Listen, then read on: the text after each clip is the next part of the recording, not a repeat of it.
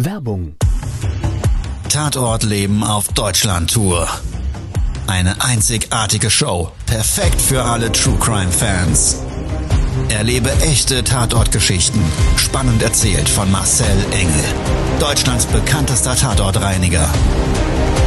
Erfahre, was Marcel von den Toten lernen konnte, bei über 15.000 Tatorten. Tatort Leben live, auch in deiner Nähe. Jetzt Tickets sichern.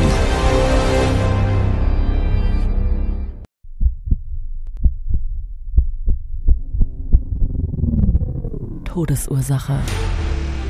Der Podcast mit Tatortreiniger Marcel Engel. Es wird immer mal wieder in meinem Podcast vorkommen, dass wir sehr tief in das Geschehen eintauchen. Ich werde offen darüber sprechen. Damit meine ich, dass Flüssigkeiten wie Blut als Element das kleinste Problem sein wird. Ich freue mich, wenn ich euch auf eine Gedankenreise entführen darf in meine Welt des Tatortreinigens. Todesursache. Der Podcast mit Marcel Engel. Hallo und herzlich willkommen. Schön, ja, dass du bei dieser Folge auch wieder mit an Bord bist. Manche Aufträge, ja, die machen mich sprachlos. Sprachlos in Bezug auf meine innere Kommunikation, nämlich wenn ich mir die Frage versuche zu beantworten, warum? Warum macht jemand so etwas? Täglich mit dem Tod zu tun, täglich mit Gewalt, mit den Gesellschaftsproblemen gibt es doch ganz, ganz viele Fragezeichen, die sich bei mir manchmal einfach nach einem Auftrag ergeben. Und ja, genau so einen Auftrag, den würde ich jetzt ganz gerne mal mit dir gemeinsam durchleben.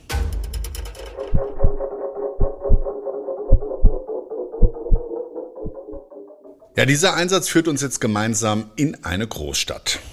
In eine vielbefahrene Straße. Es ist spät abends. Ein Notdiensteinsatz. Der Auftraggeber, der uns bestellt hat, sagt nur, es ist viel Blut in dem Eingangsbereich dieses Wohn-Geschäftshauses, fünfstöckig, unten die Ladenpassage, die Geschäfte haben mittlerweile geschlossen, müssen wir aber trotzdem für den darauffolgenden Tag und für die dann folgende Kundschaft dieser einzelnen Geschäfte natürlich das Blut beseitigen. Viel Blut im Bodenbereich, genauso wie als auch vereinzelt an den Wänden und vor allen Dingen die Treppe hoch zu den Wohneinheiten. Okay. Grundsätzlich die Frage, die sich natürlich stellt, ist ein solcher Tatort schon freigegeben? In der Presse war dieser Fall gerade aktuell. Wir waren das ganze Geschehen bereits am frühen Nachmittag. Dann eigentlich so von der Zeit her die letzten am Tatort. Das ist nämlich genau der Ablauf. Es kommt natürlich erst die Rettung, vielleicht bei einer gewaltsamen Auseinandersetzung, wie in diesem Fall. Dann natürlich auch die Polizei hinzu, gegebenenfalls, wie in diesem Fall, auch noch ein Brandgeschehen mit als Tathergang die Feuerwehr. Ja, und wenn das alles so Step by Step dort vor Ort dann seinen Prozess nimmt, das heißt, die Rettungskräfte versorgen die Verletzten, die Feuerwehr macht natürlich alles das, was Ihnen in dem äh, Tatort oder bei diesem Auftragsfall dann zugewiesen bzw. als Aufgabe gestellt wird. Und die Polizei, ja, die guckt dann eben, dass der Bereich abgesperrt wird, dass man gegebenenfalls dort Ermittlungen einleitet, Spuren sichert und so weiter. Also wir sind die Letzten gemeinsam jetzt am Tatort. Polizei ist noch vor Ort, sperrt den Bereich noch flächig ab, zumindestens diesen Eingangsbereich. Es dürfen nur vereinzelt die Anwohner dort rein und ansonsten versucht man eben Schaulustige von diesem Tatort fernzuhalten. Fort angekommen. Der Hausverwalter steht in dem abgesperrten Bereich hinter dem Flatterband, unterhält sich gerade mit einem Polizisten, die dann darüber diskutieren, ob jetzt eben noch eine Sperrung dieser Fläche und diesen öffentlichen Raums überhaupt erforderlich erscheint. Immer sinnvoll, da kannst du dir vorstellen, Schaulustige vor Ort, natürlich dann auch völlig ungehemmt zu diesem Geschehnisort, wenn diese Absperrungen eben aufgehoben werden, hingehen und dann nicht nur Fragen stellen, sondern teilweise auch echt stören. Hab ich's begrüßt, dass man sich dafür entschieden hat, noch so lange zu warten, bis wir zumindestens diesen Bereich außen gereinigt haben. Und diese Ladenpassage war ja direkt angrenzend an den öffentlichen Gehweg. Du konntest auf dem hellen Boden vor diesen großen Schaufensterscheiben vereinzelt Bluttropfen erkennen, wie bei so einem Nasenbluten, also wenn es dann ordentlich rausläuft. Und in Richtung Eingangstür, die so ungefähr 15 Meter entfernt war, also die Eingangstür zu der Wohneinheit, ja, mit so einem Klingelbord, so eine typische weiße Kunststofftür mit einem großen Glas, wo du also in den Hausflur reinschauen konntest, war dann schon sichtbar, gerade an dem Profil dieses Rahmens und am Klingelbord viel mehr Blut. Auch Handabdrücke vereinzelt zu sehen, am Griff vor allen Dingen viel Blut und auch die Scheibe war mit Blut kontaminiert. Ging es dann gemeinsam erstmal zur Besichtigung des Ursprungsortes. Also sind wir gemeinsam erstmal er hat den, äh, mit dem Schlüssel den Hausflur aufgeschlossen. Da gab es dann so einen grauen Marmorboden, der mit einer Fahrstuhlanlage und verschiedenen Bildern an der Wand eigentlich sehr luxuriös schien. Dort auf dem Boden große Blutlachen, wirklich teilweise so DIN A4 Blatt groß und so dieses typische Bildnis, wenn jemand auf dem Boden kämpft. Ja, also es gab dann so eine Stelle, die war auf zweieinhalb bis drei Quadratmeter durch die Textilabdrücke mit Blut getränkt auf dem Boden ganz klar sichtbar. Von dort aus, nochmal eine Glastür, ging es in einen Hausflur mit Treppenhaus. Und dort konntest du sehen, war die Scheibe eingeschlagen und darüber hinaus dann auch schon von außen sichtbar auf den Treppenstufen überall Blut. In diesen kleinen Hausflur rein sind wir dann dieses erste Plateau, also diese ersten 20 Stufen zu so einer Zwischenebene. Da konntest du wieder auch erkennen, okay, Kampfgeschehen, da ist anscheinend jemand in die Ecke gedrängt worden, saß dann auf dem Boden, weil die Textilabdrücke so in etwa einer Höhe von 50 Zentimetern und auch teilweise blutiges Haupthaar teilweise dort geklebt hat, als hätte jemand ihm oder dem Opfer ja an den Haaren gezogen und dabei richtig so büschelweise das Haar ausgerissen. Ja, und derjenige so mit, ich sage jetzt mal mit beiden Händen schützend, wahrscheinlich sich den Kopf festgehalten hat und dabei an der Wand entlang geschraubt und ja, dadurch entstehen dann eben oftmals gerade diese Spuren, nicht nur diese Blutbatik, sondern eben auch in Verbindung mit sichtbaren Abdrücken des Kopfhaares und vereinzelt eben das Haar, das dann da sogar noch dran klebt.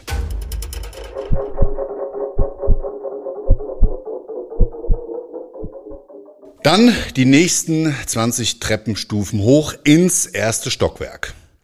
Standen wir auf so einem kleinen Plateau vor wieder einer Glastür, der in einen Vorflur zu vier Wohnungseinheiten geführt hat. Licht geht an, ziemlich hell. Der Boden in diesem Flur zu diesen Wohnungseinheiten punktuell mit Blut betropft.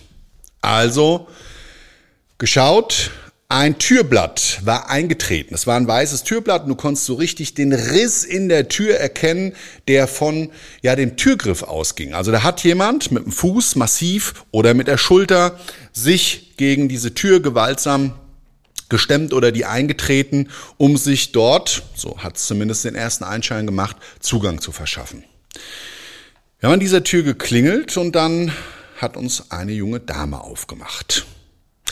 Die hat uns dann erzählt. Ja, schrecklicher Vorfall. Sie selber wohnte dort mit einer Freundin, dessen Freund der Täter war. Der kam nämlich nachmittags vorbei und es kam zu einem schrecklichen Beziehungsdrama. Eine Beziehungstat aus Eifersucht. Folgender Sachverhalt. Die Freundin, die uns öffnete, die hatte immer mal wieder Studenten, Kommilitonen, Kollegen bei sich und der Freund ihrer Freundin hat dann immer unterstellt, ja, dass dort anscheinend mehr läuft, als sich nur zu treffen und dass ein heiteres Tete miteinander wohl immer gibt und so weiter und so weiter. Also immer viele Unterstellungen, viel Probleme und das war nicht das erste Mal, dass er vor Ort kam, aber das erste Mal, wo das dann wirklich eskaliert ist. Die ganze Tat noch in Verbindung wirklich auch mit Waffen. Es ist also wirklich gekämpft worden. Der Täter selber ist also auch jemanden entgegengetreten, der sich dann auch wirklich vom ganzen Herzen her gewehrt hat und um sein Leben gebankt hatte. So hat sie das alles umschrieben, also es auf Deutsch gesagt ging vor Ort rund. Eine krasse Tat, die leider in meinem Berufsalltag gar nicht so ungewöhnlich ist. Also immer die Geschichten des Lebens vor diesen Taten, im schlechtesten Fall in Verbindung mit dem Tod, die sind ja, die so prägend sind für mich. Und ich kann dir jetzt aber an der Stelle sagen, bei diesem Fall, bei aller Schwere ja, dieses, dieses Tatursprungs, ist das nicht, was mich persönlich in meiner inneren Kommunikation sprachlos gemacht hat und das Warum macht jemand so etwas?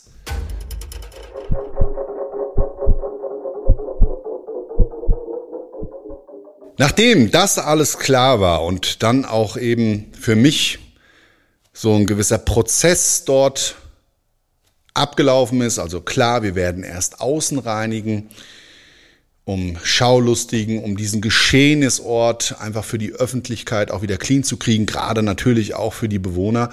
Und dann ist aber erstmal im Fokus, mach erstmal außen, dann geht's in den Hausflur und dann geht's eben in diesen nochmal speziellen Bereich des ersten Stockwerks. So war die geplante Vorgehensweise. In der Wohnung war auch ein bisschen was, vorne im Flur, in der Küche. Das ist jetzt aber gar nicht so schlimm. Und dann hat mich vor Ort jemand angesprochen. Und zwar vom Ordnungsamt und hat gesagt, sagen Sie mal, könnten Sie hier vorne auf dem Gehweg dieses Blut und die Blutlachen vielleicht gerade auch so ein bisschen mit abreinigen, weil ich kriege jetzt hier keinen mehr von der Stadtreinigung und ähm, das wäre schon ganz gut. Wir haben ja auch morgen hier wieder einfach Kinder und, und äh, Menschen, die hier vorbeilaufen und wenn Sie es dann in der Presse gehört haben sollten, dann wollen wir denen eben nicht unnötig zu dem Gehörten noch ein Kopfkino durch Bilder verschaffen. Habe ich gesagt, dann zeigen Sie mir doch mal, was Sie meinen, weil der Geschehnisort ist ja hier vorne. Sagt er, nee, nee, hier gibt's ja auch noch einen Bereich, da ist extrem viel Blut auf dem Boden. Hier, schauen Sie mal, da auf der Straße, wir gehen so vor, ungefähr von diesem Haus entfernt muss man jetzt so vielleicht auch mal bildlich nochmal, um dich da eintauchen zu lassen, erklären, ging so ein länglicher Gehweg, der dann zu so Parkbuchten geführt hat. Ziemlich breiter Gehweg. Und dann gab es dort einen Bereich, da haben wohl die Rettung, also die Rettungssanitäter, der Notarzt geparkt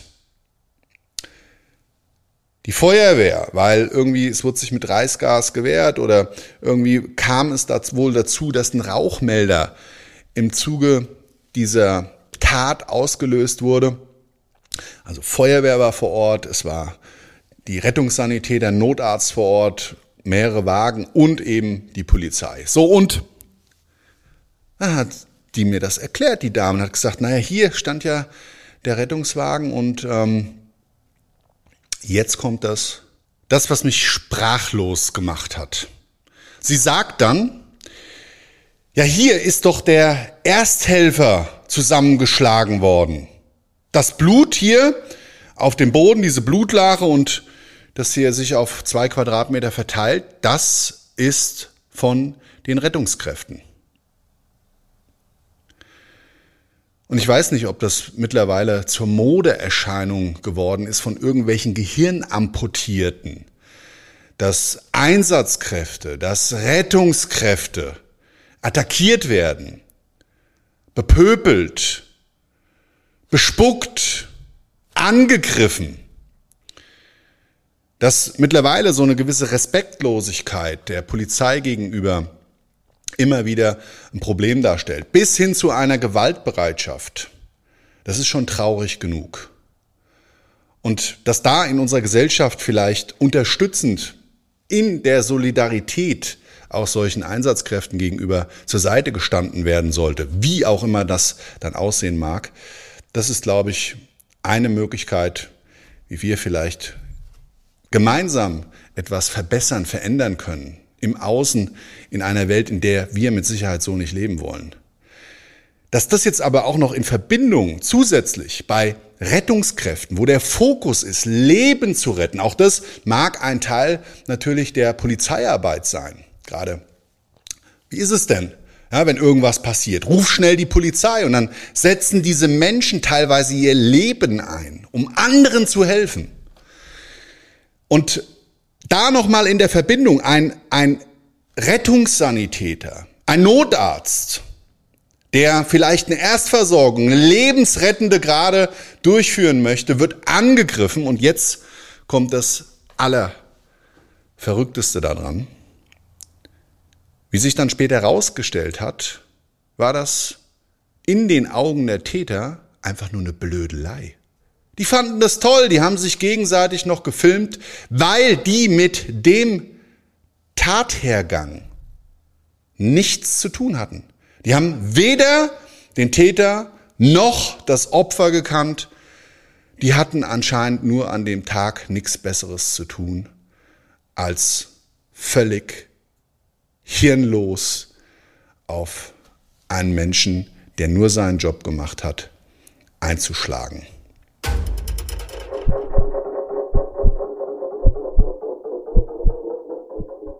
Wollen wir in einer Welt leben, wo Täter, wo Schwachköpfe so eine Bühne kriegen?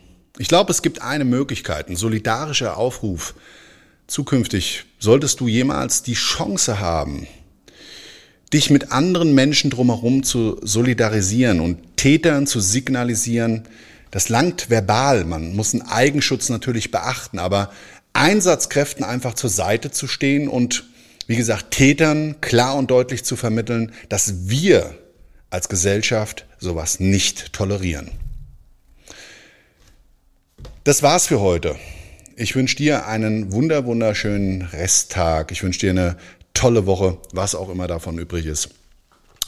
Ja, und möchte mich heute eigentlich mit einem für mich ganz relevanten Satz verabschieden. Wir sind und werden, was wir denken. Und unsere Welt wird so aussehen, wie wir handeln. Also, in dem Sinne, bis zum nächsten Mal. Ciao, ciao. Dein Marcel. Das war's schon mit der neuen Folge von Todesursache, der Podcast mit Marcel Engel, Kopf einer eigenen Spezialreinheit und Tatortreiniger bei mehr als 12.000 Orten auf der ganzen Welt. Was kann Marcel für dich bereinigen? Jederzeit. Weltweit. Melde dich oder klick dich einfach mal durch auf marcelengel.com. Empathisch, tiefgründig, ehrlich. Todesursache lässt dich garantiert nicht kalt. Seid dabei. Ich freue mich. Abonniere die Staffel und du kommst für keine Folge zu spät.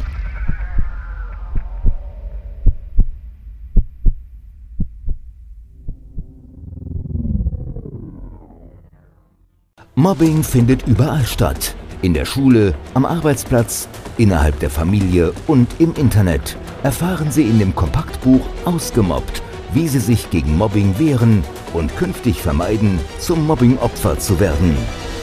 Ausgemobbt von Marcel Engel und Martin Zowak, überall im Buchhandel.